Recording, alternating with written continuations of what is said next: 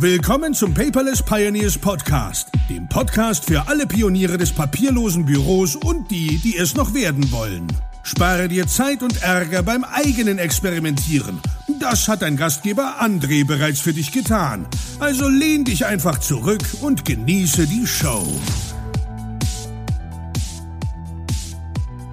Hallo und herzlich willkommen zur 15. Episode des Paperless Pioneers Podcast.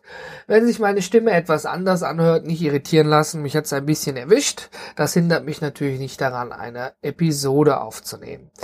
Denn heute geht es um das Thema Evergreens oder Evergreen-Dokumente, besser gesagt. Ähm, das knüpft an die Episode 13 an. Da ging es um das Drei-Haufen-Prinzip. Und ähm, wenn du das also noch nicht gehört hast, bitte ich dich vorher da einmal reinzuhören, damit du auch das verstehst, worum ich jetzt hier spreche. Evergreen-Dokumente. Den Begriff habe ich nicht erfunden, den habe ich quasi übernommen. Vielen Dank daran an Lars Bobach. Bei ihm im Blog habe ich den Begriff zuerst gelesen. Und ähm, ja, was verbindet man eigentlich mit Evergreen oder Evergreens? Ich verbinde damit eigentlich Musikstücke, ja, die, wo Erinnerungen, wo Emotionen dran geknüpft sind, ja, die man also unbedingt aufheben muss. Am besten noch auf Schallplatte im Originalformat, je nach Altersgruppe versteht sich natürlich. Und ähm, ja, also einfach Dinge, die man für wichtig erachtet in der Musik, sie aufzubewahren. Und ähm, ja, das finde ich eine super Umsetzung, wenn man das auch auf Dokumente überträgt, ja, denn ähm, da gibt es auch einige Dinge, die man aufheben kann und auch sollte.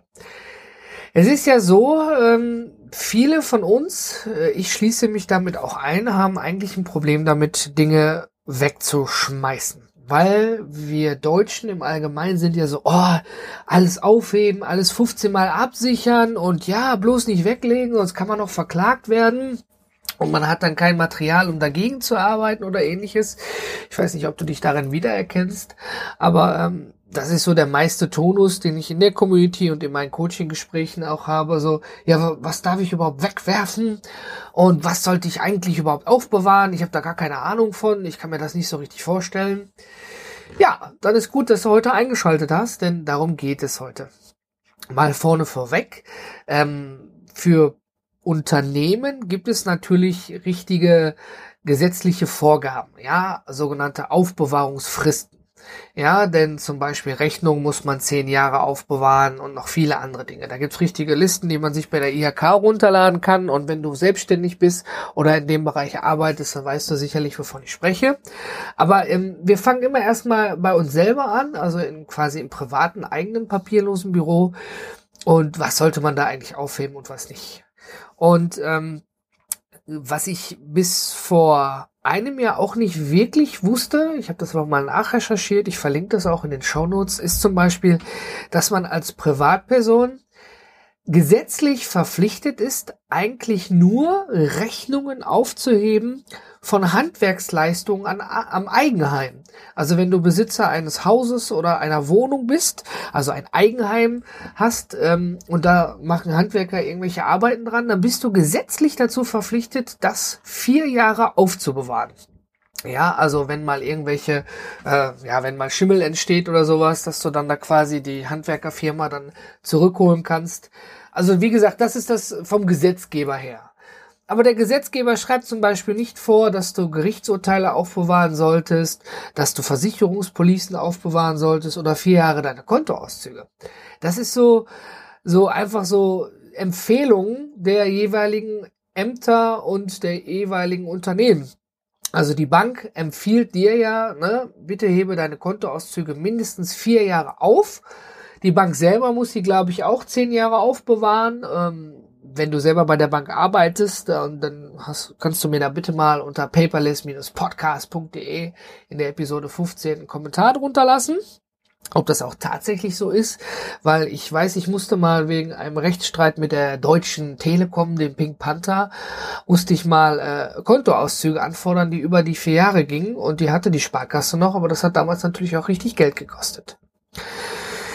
Ja, also wir wissen nun, gesetzlich gibt es viel aufzubewahren für Unternehmen, für Privatpersonen eigentlich vom Gesetzgeber nur handwerkliche Leistung am Eigenheim und alles andere ist äh, ja empfehlenswert, es aufzubewahren. Und da möchte ich natürlich auch dir aus eigener Erfahrung äh, Empfehlungen zu aussprechen. Denn äh, wie wir in der Episode über das Drei-Haufen-Prinzip ja gelernt haben, hast du den Hauf Nummer eins. Der geht quasi oder ist quasi gefüllt mit Dokumenten, die du aufbewahrst und auch im echten Leben abheftest. Also die Evergreen-Dokumente. Und Entschuldigung, ich nenne dir mal so ein paar Dinge, die ich da auf, äh, aufhebe. Ja, ich hebe zum Beispiel Verträge auf, Rentenbescheide, Steuererklärungen, auch Gerichtsurteile, ja, Versicherungspolicen hebe ich auf. Da finde ich das auch sogar wichtig, dass man die aufhebt, weil wenn du mal mit deiner Versicherung irgendwas hast, ja, und äh, dann kannst du quasi auch zeigen, hier mal in der Versicherungspolice steht aber, ihr übernehmt das, ja. Was man natürlich immer aufheben sollte, sind irgendwelche Bescheinigungen, zum Beispiel von der Taufe der Kinder. Die habe ich erst letztens wieder mal gebraucht. Äh, natürlich Urkunden, die muss man nicht aufheben. Aber wenn du irgendein, irgendein Zertifikat oder eine Urkunde für irgendwas erhalten hast, wofür du gearbeitet hast, ja, dann würde ich die schon aufheben. Das ist eine schöne Sache. Ja, quasi wie beim Arzt, wo hinten auch die Urkunden und Sachen quasi an der Wand hängen oder wenn du im handwerklichen Beruf arbeitest und da Meister gemacht hast, dann wirst du deine Meisterurkunde nicht einscannen und danach vernichten. Dann finde ich es auch wichtig, dass man beglaubigte Dokumente aufhebt. Ähm, natürlich ist es ein Problem, beglaubigtes Dokument, wenn du es einscannst, ist es dann natürlich nicht mehr beglaubigt. Aber ähm, ich habe zum Beispiel Geburtsurkunden angefordert beim Standesamt. Die müssen natürlich dann auch beglaubigt werden. Äh, und äh, die habe ich natürlich eingescannt. Die musste ich danach wegschicken, ja, sonst hätte ich sie ja nicht angefordert. Ich habe sie mir aber trotzdem eingescannt, äh, damit ich sie zumindest immer da habe und sagen kann, hier, hör mal, das stand auf der Geburtsurkunde drauf. Und Testamente. Ja, die hebt man natürlich auch im Original auf. Ja, und äh, die liegen entweder in der Bank, also im Bankschließfach oder vielleicht beim Notar. Ja, aber ähm, so ein Testament, da gibt's ja auch immer wieder viele Rechtsprobleme mit, ne? Wenn die nicht beglaubigt sind vom Arzt oder vom Notar, dann haben die ja, ja, also wir haben zum Glück solche Fälle noch nicht in der Familie, aber da, man, man liest immer darüber und man hört immer, da gibt's wohl Probleme. Da kann ich dir noch einen Tipp geben lassen. Wenn du irgendwelche Sachen wie Patientenverfügung oder ein Testament oder eine äh, Vollmacht und Willenserklärung irgendwie beglaubigen lassen möchtest, dann musst du dafür übrigens nicht zum Notar gehen und 250 Euro hinlegen. Liebe Notare, äh, wenn du ein Notar bist und zuhörst, äh, nicht böse sein. Äh, du kannst auch zu deinem Hausarzt gehen. Ja, genau. Der Stempel vom Hausarzt ja, äh, der Arzt beglaubigt das sozusagen und bescheinigt dir, als du das Testament ausgefüllt hast, dass du all deiner freien Wille, Kräfte und Mächte selber Herr warst. Nur so als ne, Exkurs-Tipp. Naja, auf jeden Fall, das sind so, ich verlinke das auch in den Show Notes und Dokumente, die ich auf jeden Fall aufbewahren würde. Jetzt nochmal davon abgesehen, äh, zum Beispiel, ich habe auch ähm, das erste Bild von meinem Sohn aufbewahrt, was er im Kindergarten für mich gemalt hat. Ja, ähm, ja, das, das bleibt dir natürlich auch frei, was du aufhebst. Ja, natürlich, äh, das ist ja nur hier ein Leitfaden, das ist nicht in Stein gemeißelt. Ne, wenn du zum Beispiel amtliche Dokumente hast oder sowas, ja, und die, du hebst die auf, dann ist das okay. Aber viele Dokumente brauchst du gar nicht aufheben. Oder davon kannst du dich frei machen. Du hast zum Beispiel, wenn du gut zugehört hast, mitbekommen, dass ich keine Rechnung aufgehoben habe. Das ist auch immer viel eine Diskussion, ja wie, warum Rechnung? Rechnung muss aufbewahren, die Rechnung muss einreichen, ja. Da gibt's auch immer wieder viele Diskussionen. Aber ich hebe keine Rechnung im Original auf. Außer, ja, man muss, wie der Lars Bobach auf der PPC so schön gesagt hat, auch kleine Inseln bauen. So Kassenbelege von Aldi, die hebe ich schon auf. Ja, wenn du also bei Aldi äh, dir, was weiß ich, eine Heckenschere für 69 Euro kaufst und kommst der Aldi-Kassiererin, die sowieso unter Strom steht, da mit deinem Smartphone an und sagst, hier, ich möchte bitte meinen Kassenbeleg umtauschen, weil das Ding kaputt ist. Heide Witzka.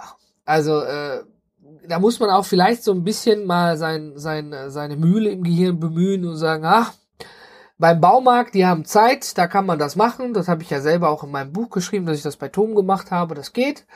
Bei Aldi wird es vielleicht auch gehen oder höchstwahrscheinlich sogar gehen. Aber muss man sich das antun, da beim vollen Aldi vorne die Kassiererin da, die dann wieder die Filialleitung holen muss und dann geht man da vorne in Diskussionen rein, warum, wieso, weshalb. Also da würde ich ganz ehrlich sagen, sowas würde ich dann ganz ehrlich doch im Original aufbewahren. Zumindest die Zeit, ja, bis sowieso die zwei Jahre rum sind und dann, dann wegschmeißen. Ja, ist eine kleine Insel für Aldi sozusagen oder Netto oder Lidl, was es da alles an Discountern gibt. Ja, aber wie gesagt, beim Baumarkt hat das prima funktioniert. Naja, kommen wir nun mal zum Haufen Nummer zwei. Das sind dann keine Evergreen-Dokumente für mich, weil ich die nicht aufhebe, sondern das sind ja die Dinge, die ich quasi einscanne und vernichte. Und für mich sind zum Beispiel Evergreen-Dokumente, äh, keine Evergreen-Dokumente, Rechnungen und Kassenbelege. Ja, also bis jetzt auf diese Insel, wovon ich gerade gesprochen habe, äh, wenn ich jetzt ein, ein, Telefon bestellt habe, ja, dann und ich bekomme den Lieferschein und die Rechnung, scanne ich die Rechnung rein, schmeiße ich weg. Ja, oder zum Beispiel Lohnstreifen. Lohnstreifen, ja, äh, die liegen beim Steuerberater, die liegen beim Arbeitgeber und du willst sie dann auch noch aufheben? Nein, einscannen, wegschmeißen. Ja, Anleitungen ja, wenn ich hier die Heckenschere von Aldi als Beispiel, die Anleitung, ja, die scanne ich mir jetzt nicht ein und heb die dann auf.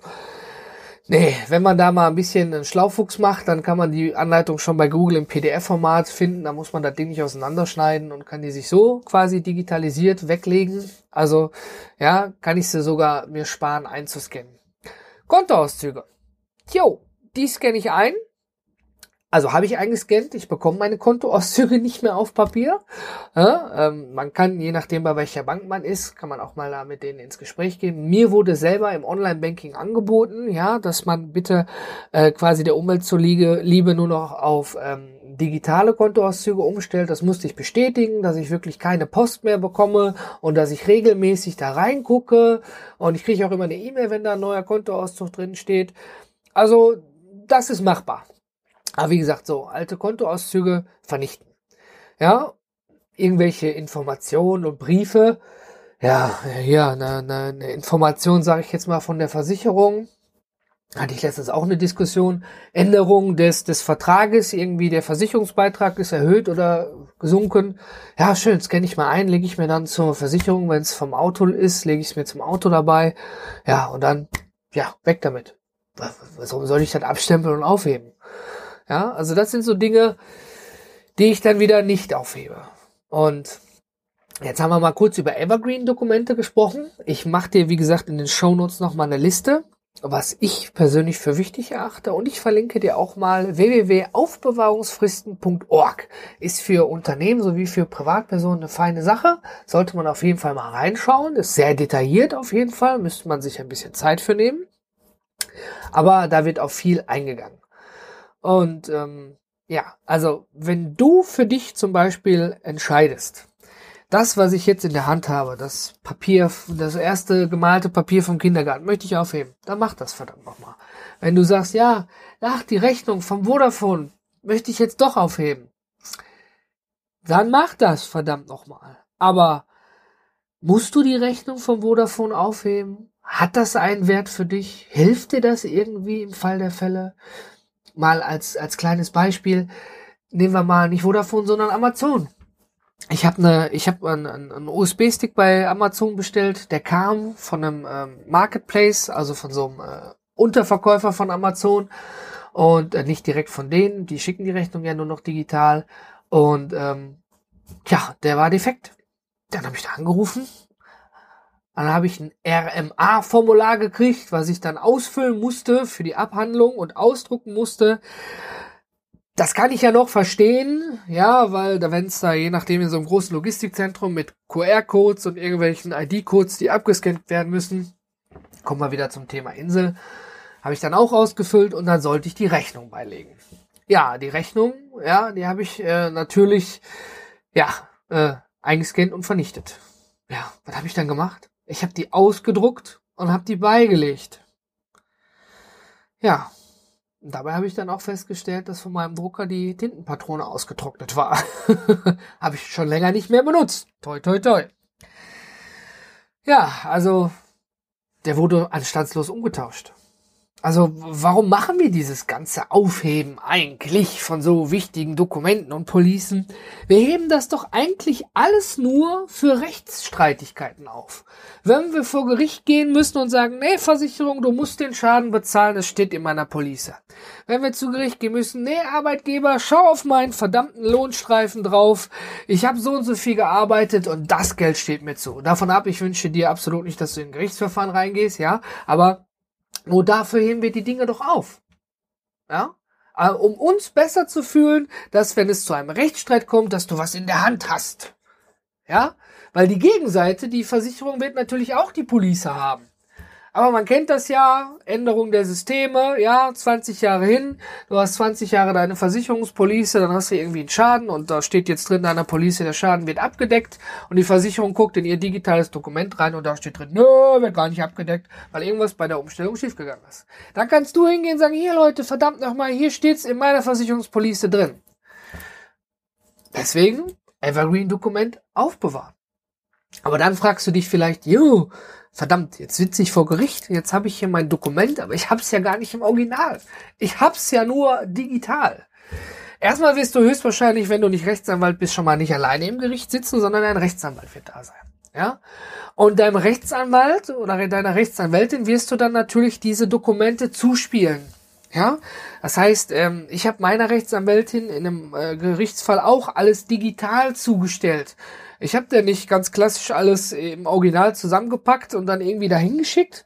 Nee, ich habe ihr die digitalen Sachen dahin geschickt und die hat sich das nochmal ausgedruckt und in ihre äh, Fallakte da reingelegt. Und als wir vor Gericht saßen, hat die ihre Fallakte aufgemacht, hat gesagt, hier, das und das ist das, hat es dem Richter gezeigt. Ja. Und Thema erledigt. Also der Richter hat da jetzt gar keine Zeit für hinzugehen, zu sagen, na ja, dann zeigen Sie mir doch jetzt mal das Originaldokument. Der bekommt das Dokument ja von der Rechtsanwältin.